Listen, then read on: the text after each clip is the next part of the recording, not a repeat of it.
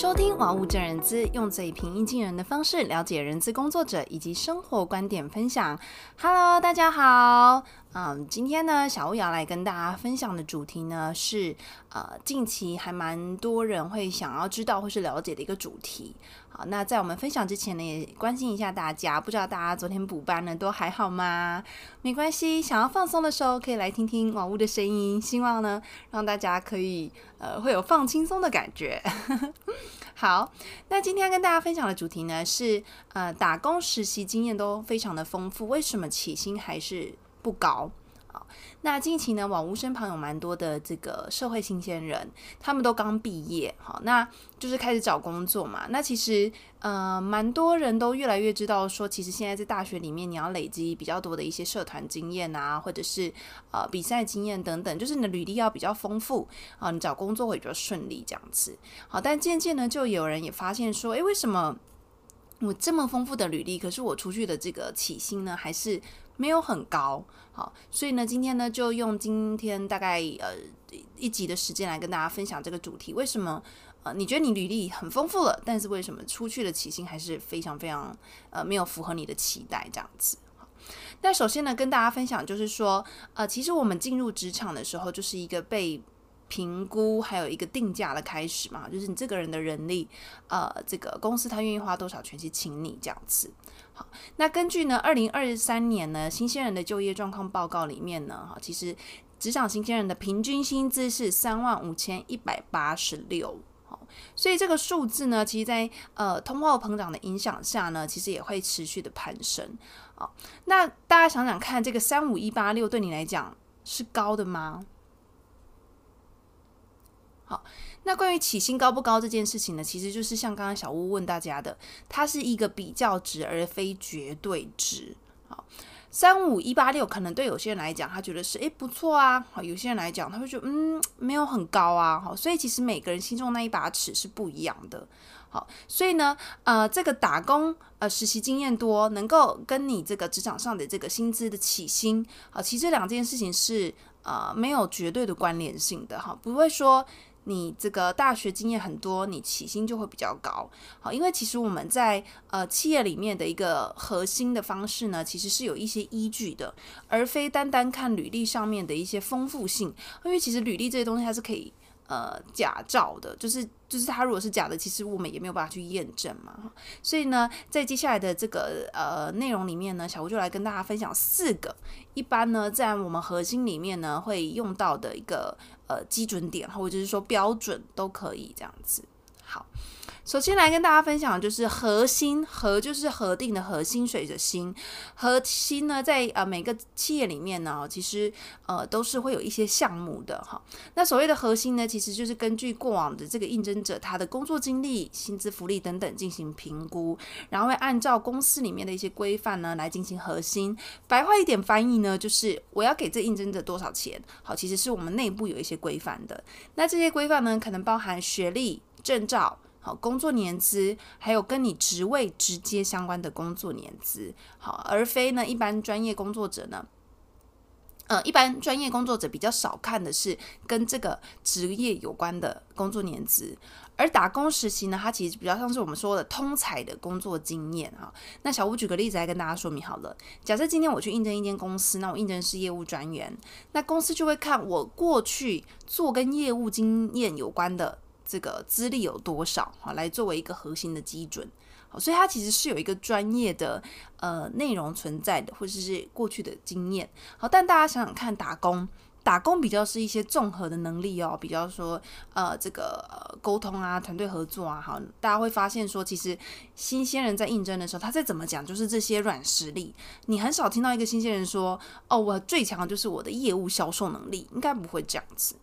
所以呢，这些呢，其实它就是没有一个呃单一或者说比较那种专业技能的领域，所以就是我们说的通才，也就是这样的能力呢，它在起薪上面其实不会有太多的助力啊。但呢，这些经验呢，它还是很重要的。好，大学这些经验还是非常非常重要的，的确会让这个应征者呢对你印象会比较深刻一点。好，这是第一个核心的参考标准。然后第二个呢，市场的平均薪资水准。依照劳动部呢，他们在一百一十一年呢，针对这些毕业生哈初入职场的这些受雇者哈，有做一些薪资资料的调查，他们的平均月薪是三点四万哈，而且其中呢，在这个基本工资啊的比例呢，还占了二十四点二 percent 哈，其实也是蛮高的哈。所以企业在进行内部核薪的时候呢，会参考跟这个企业比较相近的产业类别或者是公司。举个例子来讲，麦当劳可能就会参考汉堡王、摩斯，好，就是跟他来讲，就是同一个产业类别，他们怎么样去给他们的员工薪资。所以每一间公司都会定定所谓的这个 pay line，好，pay line 就是一条在公司里面不同职位呢，这个每一个职位它相对应的这个薪资可能会落在什么样的一个水平，我们叫做 pay line。好，那基本工资呢是一个最低门槛的参考值。那这些 pay line 怎么产生呢？我怎么知道呃摩斯王呃汉堡王，然后摩斯他们的呃这个薪资是在什么样的水准哈？那这些数字呢，一般呢就是会由顾问公司他们去进行搜集哈，然后统计跟分析后产产生出一个报告和薪资的一个呃市场的一个报告，让大家去做参考。那假设我今天是麦当劳，那我当然要去参考说其他我的应征者啊、竞争者他们是。付了多少钱给应征者嘛？好，那以维持我自己这个在市场上的竞争力，然后留任比较优秀的员工。好，这个时候呢，我们的薪资就会跟市场上的这些薪资水准进行一个衡量。好，我们英文叫做 benchmark。好，就是你有一个基准，然后你再去定定你们公司里面的这个 pay line。这是会参考市场平均薪资水准的部分。好，那在第三个呢是产业类别。好，那成第二题呢？好，在报告里面呢，这个劳动部的报告里面呢，其实也有说到，就是从事制造业的四万块最低。呃，最高，然后住宿跟餐饮业呢，二点八万是最低的。这就牵扯到呢，不同产业类别，他们每一个企业产业的营运的利润的模式是不一样的，包含他们的产品的定价、服务的销售这些，还有总成本的控管，都是有非常大的关系。那每一个产业它的毛利都会不太一样，哈，这也是常常听到大家说，你同样付出百分之百的努力，哈，你要选具有前景的产业类别，你的薪资才会有所提升的机会。那虽然呢，我们常鼓励呢民众就是要追求自己的热情嘛，但我们也不可否认，就是产业的薪资的确就是我们无法避免的现实考量跟选择。好，就是如刚刚那个报告小屋的分享，好，制造业的这个薪资就是比住宿还有餐饮业来的高。这个也可以给大家做参考啦，好，就是产业类别会影响起薪。然后最后一个呢，就是公司的发展阶段。好，撇除呢一些大型的上市贵公司，哈，所谓的上市贵公司，表示它的收益就是比较稳定，而且赚的比较多钱，哈。那国内呢，其实是非常非常多的小型的那种新创企业。好，然后因新创企业呢，它其实在企业的这个。呃，整个的生命曲线里面是有分不同的阶段，这是大家都可以去查。好，从前面的种子期，好，然后创建期，可能有一些想法，好，你开始创建了，然后创建了，慢慢越来越成熟了，你的组织会越来越大，好，就是扩充期。然后扩充期到第四个阶段呢，就是成熟期。在成熟期的时候，通常都是这个组织它非常非常稳定获利的一个阶段。然后慢慢的呢，这个就会进入一个比较重整期，就是可能到后端的时候，可能有一些商品啊，一些商呃商业策略都会有一种调整，所以一般呢都会有不同的这些呃阶段哈。从开始呢，这个营运目标、商业模式都还没有成熟，然后慢慢到商品呢进行市场的测试、量产。最后稳定资金收入的一个状态，所以其实每一间公司它所在每一个阶段所拥有的资金资源都是不一样的。那对于人才的成本管控呢，也会随之调整。当你在前期的时候，可能种子或者是创建期的时候，在这个时候你的人力的成本一定不会太高，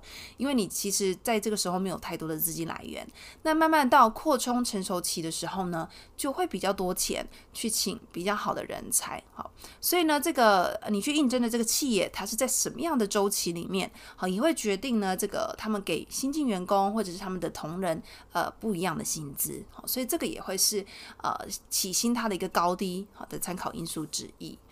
所以今天跟大家分享呢，就是总共有四个，第一个核心的参考项目，好，每一个公司他们核心的项目不一样，好，那你在大学里面的这些经验呢，比较像是专呃，这是个比较呃 broad 通才的能力，好，不是一个专门的呃一个专业技能，所以它跟呃起薪呢其实是没有很大的关联的。然后第二个呢，就是市场的平均薪资水准，好，每一间公司他们都会根据市场上的一个薪资水平去定定公司里面的 pay line，好，我要付哪一个职位多少钱。好，第三个产业类别，好，不同产业类别他们的销售模式都是不太一样的，毛利润也都不太一样，所以呢，呃，产业类别也会是影响薪资很重要的一个类呃因素。好，第四个呢，就是公司的发展阶段，如果你是应征新创公司的话，就会特别的明显。好，所以呢，以上四个呢，就是跟大家分享，呃，为什么呢？你在大学里面打工实习经验都很丰富，但是起薪好像也没有很高，因为。这些跟你的起薪其实是没有关系的，哈，也不能说完全没有关系，但是不是直接相关的。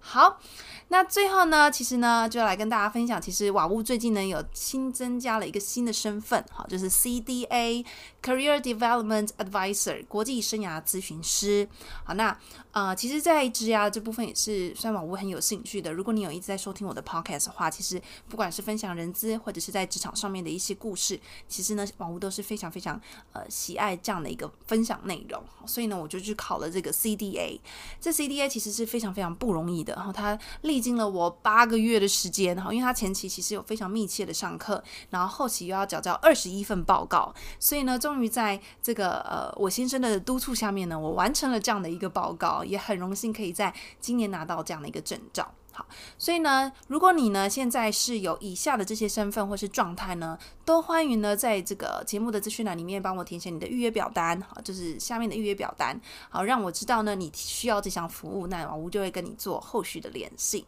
好，首先呢，我服务的有四个对象，第一个社会新鲜人，哦，就是你可能毕业后不知道怎么样写履历，好，不知道怎么样应对面试，对于自己的职涯比较迷茫没有方向的，好，这个是欢迎啊来找小屋。然后第二个呢，进入职场。三到五年，好，然后呢，但是你对于你自己想要从事的职业没有一个很明确的方向，想要转换职业也没有勇气，好，不确定自己是不是有相对应的能力，好，或者是呢，你可能是离职一段时间后，害怕你自身没有竞争力而迟迟无法求职的人。那第三种呢，就是呃癌友哈，就是因为癌症而离职，想要在治疗后呢重返职场。好，那因为癌友的身份呢，遭受同事的歧视，想要离开现有工作的，都欢迎来找小屋。那最后一个呢，就是想要返回职场的女性，哈，因为照顾孩子离开职场至少一年的时间，想要找回自我价值，重返职场的人。好，所以小屋的服务对象蛮广的。如果你身旁有朋友也有需要这样的服务的话，也分享，欢迎分享这个资讯给你的朋友。好，那如果你喜欢今天的节目呢，也别忘了按赞、订阅跟分享，同时也可以透过 Instagram 留言给我 C H E N Y I 点 W 点七，也欢迎分享节目给你身旁的好友。那今天的分享就到这里哦，拜拜。